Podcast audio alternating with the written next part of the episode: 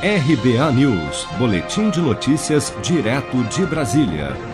A dívida bruta dos governos estaduais chegou a 6,2 trilhões de reais em julho, segundo dados divulgados nesta segunda-feira pelo Banco Central. O valor corresponde a 86,5% do PIB, o maior percentual da série histórica iniciada em dezembro de 2006.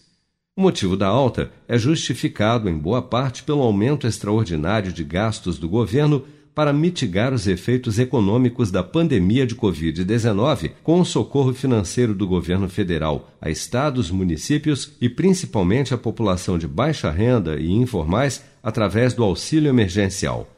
Dados do Banco Central mostram que o setor público consolidado, União, estados, municípios e estatais, teve déficit de 81 bilhões de reais em julho. No mesmo período do ano passado, o resultado havia sido deficitário em menos de 3 bilhões.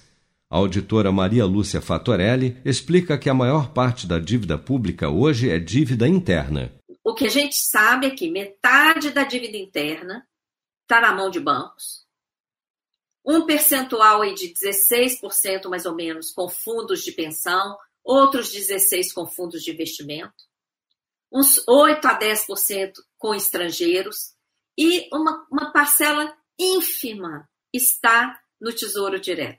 Somente em juros nominais, o setor público consolidado somou mais de 27,5 bilhões de reais em julho. Assim, o resultado nominal do setor público consolidado, que inclui o resultado primário e os juros nominais, foi deficitário em quase 87 bilhões de reais em julho. No acumulado de 12 meses, o déficit nominal alcançou 875,3 bilhões de reais, valor que representa 12,19% do PIB, que é a soma de todos os bens e serviços finais produzidos pelo país em um ano.